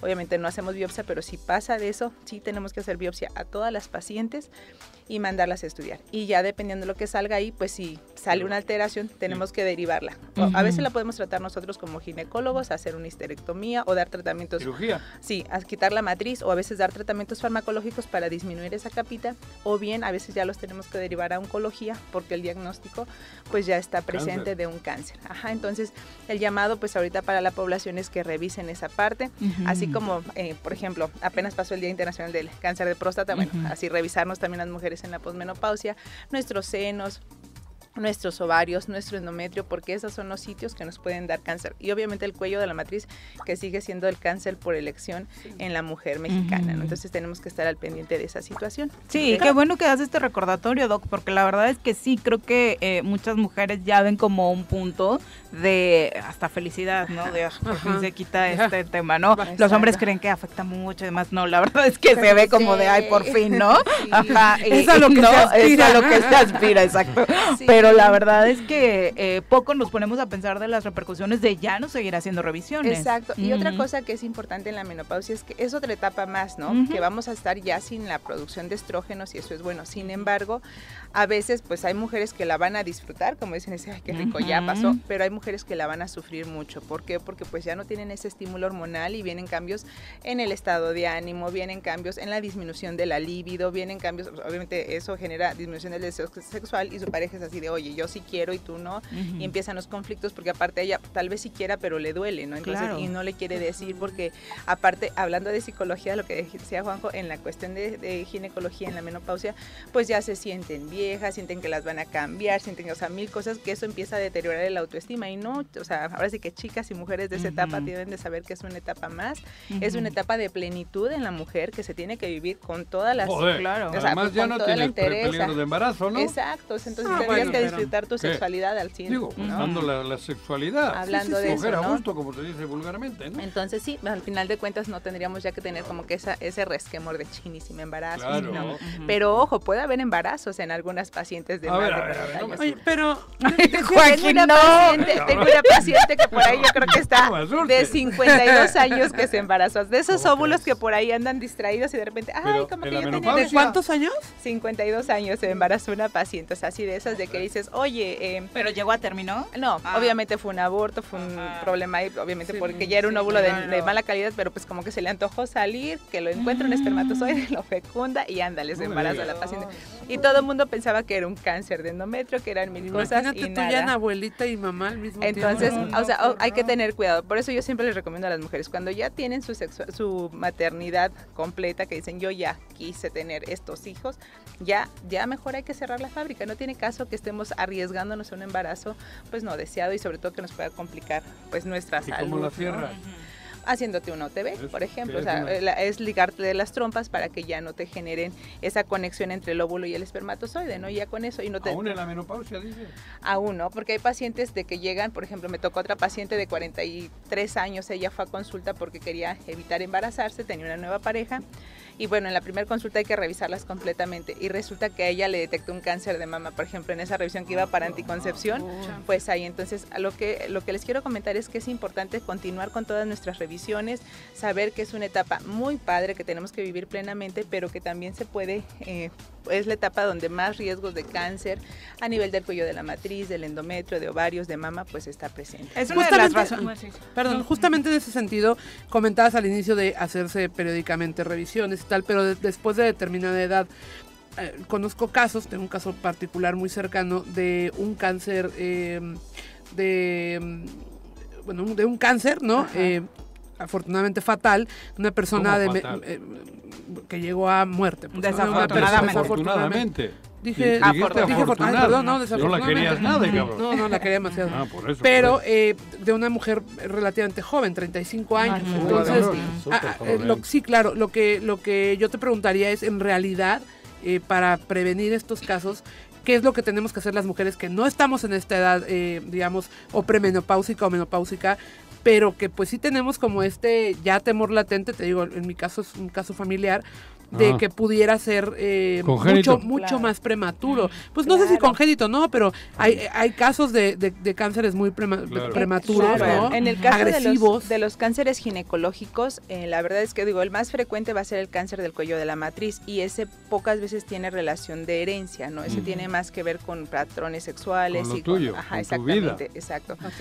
Ajá, pero lo que es el cáncer de ovario, el cáncer de endometrio, el cáncer de de Mama. mama, esos si mientras más jóvenes se den en mujeres de 35, 40 años, obviamente más riesgo tienen las mujeres de primer grado, o sea, sus familiares de primer sí. grado, hijas, primas, este, mamá, o sea, primas hermanas de primas sangre. hermanas de primer grado, ellas tienen más riesgo de tener cáncer de ese tipo. Mm. Entonces, eh, atendiendo a la, a la pregunta es, primero, ¿qué tenemos que hacer como mujeres? Pues saber que si tenemos un familiar de primer grado con que tuvo algún cáncer y más así de ese grado de que es cáncer terminal, pues tenemos que hacernos revisiones. Más. Segundo, vigilar el patrón de nuestro sangrado. Nuestra regla tiene que ser cada mes, este, entre 25 a 35 días máximo, no tiene que durar más de 7 días, no tenemos que sacar cantidad, coágulos en la regla eso, ¿no? O exactamente. sea, el tipo no de tenemos coágulo. que usar más de 10 toallas en un ciclo menstrual, o sea, y si ya tenemos que usar toallas nocturnas o hacer algún ajuste, Es es, porque hay un, al- un problema. O si tenemos muchos dolores, pues también. Igual nuestros senos tenemos que hacer una autoexploración constante cada mes, cada mes. Si detectamos algún bulto, alguna secreción en los pezones, tenemos que revisar o acudir a que nos revise un médico para saber qué está pasando. Secreción Y- sin estar embarazada. Exactamente, exacto, ¿no? Y este, bueno, nuestro chequeo de papá Nicolau, de ultrasonido. Has puesto mucha atención. ¿Viste? Excelente. Para no cagarla, para no cagarla. Excelente. Entonces sí es bien importante todo esto, que nosotros tengamos esa disciplina para hacer nuestras revisiones y más si tenemos familiares, ¿no? De Claro. cáncer. No, Así y es. desafortunadamente en muchos de estos temas, yendo al origen, Doc, los anticonceptivos han sido uno de los grandes lastres, ¿no? Que nuestro cuerpo ha tenido que cargar y que como Las resultado tienen esas- también. esas sí. Fíjate Sí, que, sí. que en el caso de los anticonceptivos hay muchos eh, mitos alrededor de ellos, ¿no? En cuanto a los anticonceptivos hormonales, Ah, las pastillas, ¿no? exactamente, las Las pastillas, pastillas, sí. las pastillas es un para algunas situaciones va a ser un factor protector, es decir, el cáncer de endometrio, si tú tomaste anticonceptivos, olvídate que tengas cáncer de endometrio, ese es No un factor protector, sí, porque Ok. pone a dormir el endometrio, el endometrio no se ¿Cuál está es el dividiendo, perdón, los ovarios, los ovarios los pone a dormir también de forma indirecta al Ujú. endometrio, los ponen a dormir, los ponen a estar quietecitos porque no tienen tanto estímulo hormonal. Nuestros ovarios producen cantidades de hormonas importantes, ¿no? y cuando vamos a ovular, ¡fum! es un pico hormonal intenso, pero dura unas horas nada más. Cuando usamos anticonceptivos, estos tienen una misma dosis todo el tiempo, en la mayor parte del tiempo. Y eso es bueno para los ovarios porque los deja durmiendo, digo yo, los deja no, quietos no y, no, sale y por no ahí. sale por ahí. Pero si tienes antecedentes de fam- familiares de cáncer de mama que son hormonosensibles, es decir, que sus receptores que se estudiaron para estrógenos y progesterona son positivos, ahí sí tienes riesgo de tener cáncer de mama, pero son en, casos muy peculiares. Entonces la clave sería ir obviamente con la persona correcta para Exacto. elegir un método o, o, bueno, los Exacto. anticonceptivos, las Sí, porque hay muchos tipos, ¿no? Para saber cuál es el que más te queda, cuál no, porque algunos van a tener efectos protectores, otros sí van a ser Todavía de siguen con la pastillita, muchas. Sí, hay muchas Eso pastillas y de hecho la, cada vez se va innovando más el tipo de anticonceptivos que se usan, ¿no? Entonces para que esto esté... eh, Como el Mirena, ¿no? Exactamente, es un dispositivo, por ejemplo, ese es un, el, el que libera el levonorgestrel, es un dispositivo que se pone en la matriz y que nos disminuye el cáncer de endometrio, Ah, que es ¿ese lo que estamos hablando. ¿Como Ese va directo. No, es como un chip. dispositivo. Ajá. un chip que va dentro de la matriz Ahí y se queda. Y va ahí se sí. queda cinco años No y ahí diga. está. Sí, y la verdad es no que para las pacientes ese. que tienen sangrados es una opción. Por ejemplo, mira. cuando tienen eh, sangrados así muy muy alterados en sus reglas, muy abundantes, el, este dispositivo que libera levonorgestrel Ah, les ayuda No muchísimo. sabía, ¿eh? Es una opción. Entonces, lo importante, como dices, Viri, pues acudir con el médico que Claro. tengo que ir, Claro. cuando me reci- que me revisen, que chequen cuál es la mejor opción para mí. Sí, porque el no a que- les ajá, queda. el que me queda a mí no le va a quedar. Exacto. Ahí tenemos que tomar en cuenta si tienes o no antecedentes de diabetes, de hipertensión, de Sí, acné. muchos factores. Exacto, Sí. todas esas to- se toman en cuenta y ya valoramos cuál es el adecuado para cada uno. Bueno, Perfecto, lo importante es que después de la menopausia, si hay Sigan sangrado, revisándose, agua. Re- por que favor. siempre No vayan, que las mujeres tengan la cultura de ir al, ginecólogo, a la ginecóloga, porque a veces vamos cuando nos sentimos mal y Cuando tendría que ser el- el periódicamente desde que, des- incluso desde que empezamos a arreglar, ¿no? Sí, y muchas veces las mujeres en esta etapa pues sienten que ya no tienen que atenderse o no, primero están mis hijos, mis nietos, todo el mundo, pero al último ella. Entonces tenemos que Mm. regresar a nuestro autocuidado. Reconectémonos con nuestro cuerpo que siempre nos está mandando Exacto. señales, Así es. definitivamente. Mireya Burto, un abrazo. Mireya dice, excelente tema para las mujeres. Hay muchas cosas que no sabía. Estamos igual, por supuesto. Siempre aprendemos cosas. Claro. Eh. ¿Dónde te encontramos, Doc? Bueno, estoy en calle de la Luz, número 44, es en, en donde está el Hospital Morelos, ahí estamos, con gusto los atendemos, el teléfono es el 777-370-6845. Gracias por continuar con nosotros. Vamos a hablar de el campo que se ha convertido en una de nuestras secciones favoritas este 2022. Elías Morán en cabina. Así es, caña, arroz, aguacate, sorgo, nopal, higo, flores y mucho más es lo que produce nuestra tierra. Prepárate que vamos a aprender de todo esto en la sección del campo morelense en el Choro Matutino. ¿Cómo te va, Elías? Muy buenos días. Hola, muy buenos días. ¿Cómo están? ¿Qué tal, Muy buenos días. Pues aquí estamos nuevamente. Hoy acompañado. No Sí. tenemos mucho tiempo, pero ayer estuvo la doctora Brenda aquí Ajá. y me dejó temblando, cabrón. Sí. ¿La le- escuchaste? Sí, y escuché también al, al ingeniero de la CNPR Ajá. también. Y de verdad tenemos una, un problemón muy grande, todo lo que estamos sucediendo. Eh, yo creo que aquí es un programa para generar conciencia de lo que lo que tenemos Siempre que hacer, de lo que eso. cambiar y, y pues sí ser críticos de lo que estamos haciendo mal. Y esta vez pues traemos también otro tema, ¿no? Ajá. Este, porque esto parece que se está viniendo como una ola cada vez más. Platicaba ahorita con una, una este, alumna de- del doctor, dice que el, el el año pasado, en el 2021, geográficamente había, tienen mapas ellos. Eh, 30% había sorgo, perdón, el 30% de ese, de ese lugar donde estaba la fotografía estaba sembrado de sorgo y ahorita son casas. Son construcciones de casas. O sea, esa- Tinacotitlán, le llamo yo. Sí, o sea, estamos... Pero Estamos- particularmente sobre el tema que abordaba la doctora y como eh, nuestro experto de cabecera, Elías, tu postura en el asunto de los transgénicos con esta discusión que se está dando a nivel nacional el- Claro. de la prohibición que yo recuerdo herbicida. ustedes celebraban. Sí, ¿no? sí, este, pues mira, eh, hoy, hoy precisamente traemos como que se dieron las cosas al doctor, este, y él, ha sido consultor de Sembrando Vida, está muy, eh, muy cerca, tiene más de 60 mil productores a nivel nacional, está de paso aquí, él no es Ah, de. Morelos, Mm. Mira. yo quise aprovecharlo, lo tenemos aquí. Ah, preséntalo. Este, pues es el, él es el doctor Juan José Valdespino. Él es, Bienvenido. es, este, es, él es muy, eh, ¿cómo decirlo? Eh, está tratando de revertir esto, haciendo conciencia sobre, sobre el, el uso irracional de los pesticidas.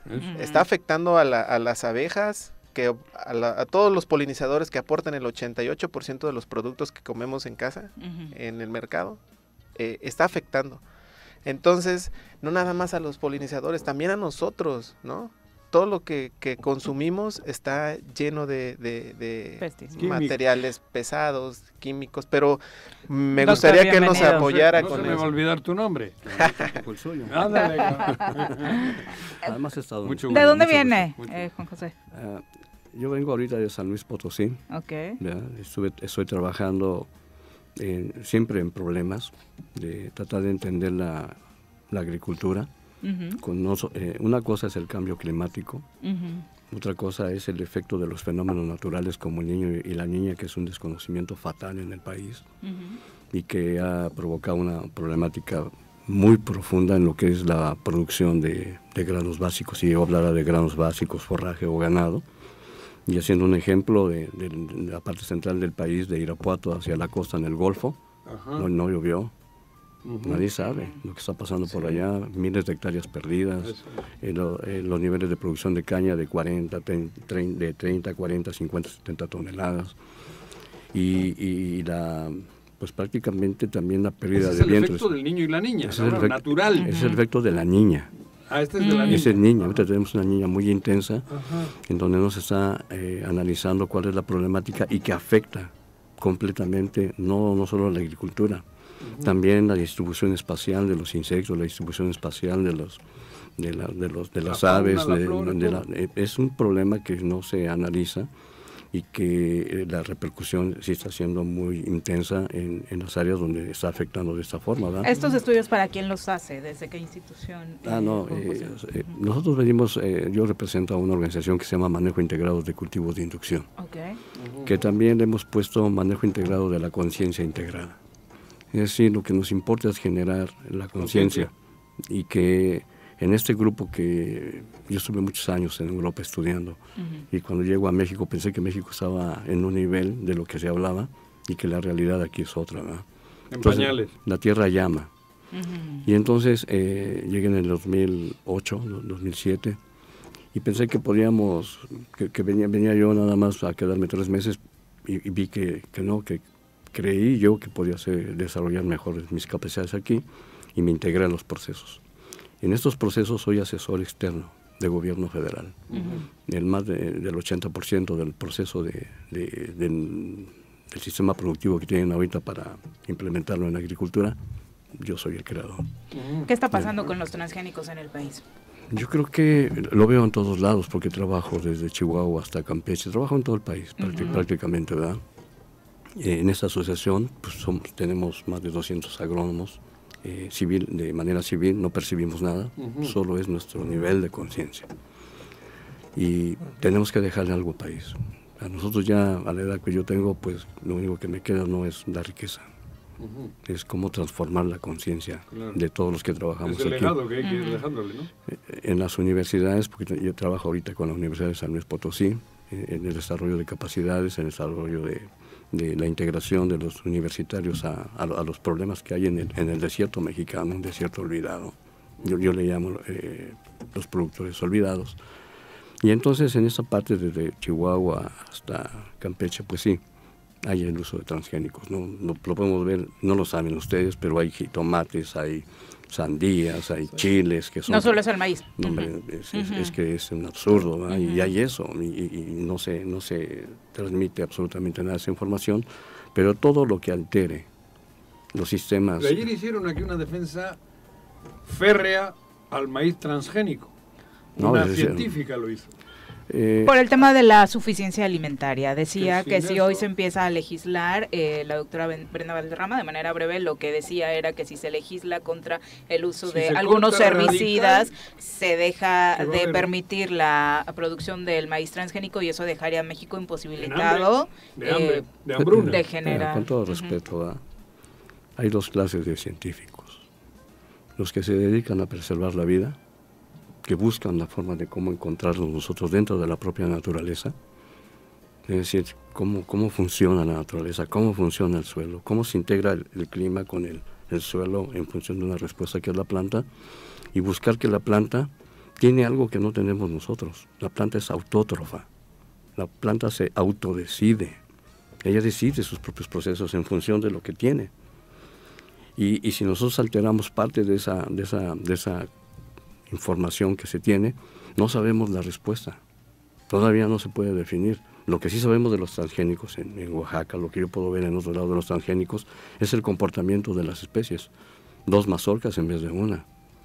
Y entonces eso no, eso no, no es algo que, que defina. La transgenia no es una solución que pueda, que mientras no la definamos y que a nivel de ciencia se compruebe como lo que está sucediendo con los plaguicidas, ante ustedes tienen a la persona que ha eliminado los, herbicidas de manera total, no solo el glifosato, de manera total en, los campos de Sinaloa, en una parte donde hemos trabajado muy fuerte con los productores y hemos hecho que los cultivos que, que anteriormente utilizaban eh, pesticidas fuera. Y los productores, de, de los que aparentemente son de los más contrarios a, a- a quitar esto, ahora piensan en las familias, piensan en los hijos, piensan en las generaciones. Entonces, ¿Y la tierra produce? y aquí voy. La única manera de que esto pueda suceder es que la, que la gente sepa cómo funciona el proceso que ellos generan. Desafortunadamente el tiempo es corto. También está con nosotros el ingeniero Rubén Portugal, a quien saludamos con muchísimo gusto. Bienvenido. ¿Tú estás eh, trabajando en los mismos temas? Sí, nosotros colaboramos aquí en el estado de Morelos con el doctor, igualmente somos una formamos parte. Y este hemos logrado eh, producción allá en Yecapistla sin glifosato ya, sin uso de, de herbicidas, con alternativas que estamos planteando aquí con el doctor. Podemos producir en condiciones de, de sequía, que, que esté ya permanente, que ya el, el clima no se ha comportado como se venía comportando. Entonces, alternativas campesinas, o sea, cosas que tienen en, en la región, que pueden aprovechar y que vamos a ver efectos en el ¿Qué rendimiento. es lo que cultivas? Maíz. Maíz. Cultivo maíz y precisamente la, la contradicción con, con esto de los transgénicos es si eliminas glifosatos fertilizantes vas a acabar con este con la soberanía alimentaria y va a caer la producción. Pero es no- una no- realidad que caería la producción. No, no lo hemos demostrado. Precisamente hoy andamos en, en un taller este, planteando al- alternativas productivas, concretas, de cómo podemos competir en, en el mismo rendimiento, 10 toneladas contra 10 toneladas sin uso de agroquímicos, sin uso de venenos. Entonces, está demostrado en campo. Lo que decía el doctor de los científicos, pues, lo hacen en, en- en laboratorio, lo hacen en, a nivel científico, a nivel este, académico. Nosotros lo hacemos en campo. Todos los días estamos con productores de maíz, de sorgo, y el comportamiento es el mismo. O sea, el rendimiento se puede mantener no utilizando o reduciendo poco a poco los, los herbicidas, los fertilizantes, los insecticidas. Entonces, sin uso de recursos este, públicos, porque también de repente no hay programas que apoyen este tipo de, de- De de proyectos. proyectos, pero cuando la gente ya tiene conciencia, pues se cooperan y, aportan y compran. Y eh, así es como hemos logrado mantener estos talleres, eh, reuniones, análisis, el doctor nos apoya con muchos análisis de suelo a través de resonancia magnética, que podemos ver 2.000 valores en, ese suelo, en una raíz. Entonces es tener el conocimiento, lo que ayer se hablaba es tener la conciencia, el conocimiento, y el día de mañana que venga un gobierno una empresa a venderme un agroquímico, a quererme imponer un transgénico, una semilla, pues el productor puede decidir y pueda decir, no estoy de acuerdo, yo mantengo mi, mi maíz criollo, yo mantengo mi semilla, porque yo sé que me está generando rendimientos, eh, es- economía, me está, me está dando. La- eh, nosotros amamos esa propuesta, eh, por supuesto, de regresar a lo nuestro. Creo que de eso básicamente se ha tratado la sección, pero por otro lado estaría esta problemática de eh, a la hora de proteger esto y dejar de consumir lo que hoy estamos consumiendo, dejar de producirlo, mejor dicho, no nos meteríamos en un problema si esta decisión se toma mañana y México se queda con un problema de no hay abasto para alimentar al país. Sí, claro. Pues estamos produciendo sin transgénicos. Y somos La casi- cantidad que México Sí, necesita. sí, y somos casi autosuficientes. ¿Cuál es el problema? El desconocimiento, la falta de capacitación de los productores, que los productores se equipen. En el momento en que los productores tengan equipos de campo y que, que encuentren las variables que limitan, un pH, por ejemplo, los pH de 6, 7.2 En el es lo requerido por el cultivo en el suelo. Y los pH de Morelos están arriba de 7.4, 7.8 y ahí hay una deficiencia de, de la- de lo- de los nutrientes que se requieren para la productividad. ¿Por qué no trabajar en esa fábrica tan inmensa que es el suelo y darle respuesta a la productividad antes de cambiar una capacidad genética de, de un proceso, o sea, en este caso de los transgénicos? Los transgénicos, porque los veo también en Estados Unidos, trabajo en la frontera en Tamaulipas, no producen más de 10, 12 toneladas por hectárea. Si ustedes eh, hay información, nosotros producimos en, en temporal, igual que en, en riego, Ajá. igual que aquellos, producimos nosotros más. No Nosotros, producimos 12, 14, 16, 18 toneladas por hectárea y no ocupamos los transgénicos y, no- y hemos disminuido casi el 50% de uso de, de fertilizantes también, porque nos hemos dedicado a entender cómo funciona. El suelo es vivo, el suelo no está inerte.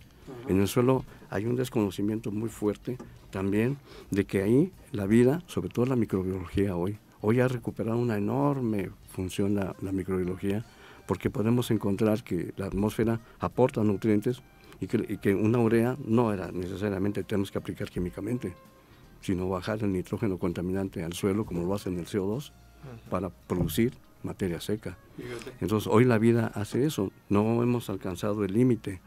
Platicamos ayer con gente de Chiapas porque estaban en el taller con los muchachos y como en, casi entre las piedras, de 2 toneladas a 10 toneladas, con más del 75% de reducción del- de los fertilizantes con maíces criollos, maíces nativos. Entonces, eh, no se ha, en el entendido de lo que nosotros generamos, es que no, no, no se ha llegado aún a cuando son condiciones que hemos tenido de sequía, como no las han tenido ustedes, ustedes han vivido aquí con lluvia, pero no han vivido lo, lo que está Bueno, este año fue complicado. ¿eh? poco Sí. este año. Eh, sí, eh, se Pero en llama- Irapuato por ahí dices que... se llama Niña, eh, ojalá alguna vez, si no fuera aquí, si no fuera aquí, pero podemos platicar ya de eso en Claro. particular, lo vamos a hacer a través de teléfono, la distancia. Claro, claro.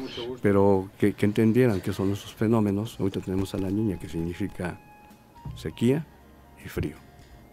Entonces la niña ahorita nos aportes de, de- de lo que representaría para efectos de por qué decir si son transgénicos o no, pues es entender cómo funciona todo esto, estos conceptos. Y ahorita, si vamos a tener frío, ya se está manifestando. Si, ya- si la niña está haciendo su efecto, ya lo estamos viendo en la caña. Ya Sí. está que ya está queriendo florear por frío. Pero, y no porque se adelantó el frío. Pues estaremos platicando, si Claro nos que sí. permiten más adelante de estos temas vía telefónica. Elías, ¿con qué reflexión dejas? Yo nada público? más, este, pues que, que hay que proponer también en este programa, ¿no? Yo creo que la propuesta es un manejo integral, Mm. que nos unamos tanto gobierno como productores, que nos sentemos a concientizar lo que está explicando el doctor, que no- lo más fácil es decir, échale este producto, aplícaselo y no, aunque después tengamos repercusiones, ¿no? Y los investigadores también, porque creo sí, que los deben- investigadores, deben claro que sí, sí, sí, yo creo que unirnos todos y, y- y- y llegar a la conclusión de que lo que estamos haciendo está mal. ¿Por qué? Porque abusamos de los productos, ¿no? Agroquímicos. Es más, la, antes rendían el- una hectárea de caña, por ejemplo, 20 ton- este, 200 toneladas, ahorita te da la mitad. Porque hemos desgastado el suelo, porque no hay materia orgánica, porque hemos abusado y tú viéntale, y si antes le echabas 30, échale 40. Eso no es, ¿no? Es lo que dice el doctor, ¿no? Hacer conciencia, buscarle el mecanismo para que equilibremos el, el- el- el- el suelo, ¿no? Eh, un caso muy rápido, el, en Coatlán del Río, llegaron, el Coatlán del Río es un lugar hermoso, es un, es un paraíso, este, Un micro- sí, microclima, un ¿no? microclima, para mí es uno de los lugares Allá más bonitos de Morelos. de caimitos. Higos y todo, Sí, ¿no? funciona bien, gracias a Coatlán. Ah, te traeremos unos. Ya te Este, ven. y- llegaron muchos productores del Estado de México, Villaguerrero, a sembrar ahí. Eh, acabaron, están acabando, yo platiqué con, con un- una amiga de ellos, están acabando con, la, con, la, con las abejas, con, es, es impresionante cómo en los patios ves las abejas muertas. Qué terror. De- de- está está, está, in- está impresionante. fumigadas. Como fumigadas, porque van, ataca el sistema nervioso de la abeja y, y muere. Es algo que estamos Le- haciendo muy mal. Le dedicamos tiempo, si te Claro que parece, sí. a una segunda parte Claro a este que tema. sí. Muchas gracias por acompañarnos. Gracias a ustedes, de verdad, Muy gracias. Buenos días, Miren, muchas gracias por Gracias a acompañarnos. ustedes, buen día. Pepe, muy buenos Gracias. días. Empiezan ya el En el Túnez contra 24 Francia y el Australia-Dinamarca, ahora a las 9 en el grupo D del Dos Mundial. Se juegan cantar. el pase a la siguiente ronda Australia-Dinamarca, Francia ya clasificado y a la una de la tarde Arabia Saudita contra México y Polonia contra Argentina. Para asegurar su triunfo, México tiene que ganar 4-0. pa- Así, para que eh, pase lo que pase en el Polonia-Argentina, no tengamos problema. ¿Crees que se logre, Juanji? Se puede, ¿eh? Bajemos a todos los santos, ¿no? Se puede, pero yo creo que está igual. Bueno, no, no voy a mezclar las No, no, No, a las jodido. ya, mezclas. Juanji, A las ya, mezclas. sí, Está no, muy Además, complicado. yo Ya creo nos que no hemos hecho méritos. Eh, ¿Qué es lo que jode? Claro, claro. Ya Que nos se vamos. jode eso, que no hay méritos. Que tengan excelente día. Bájale que bájale que bájale. Bájale que bájale que bájale que bájale que se lo mucho que llegó.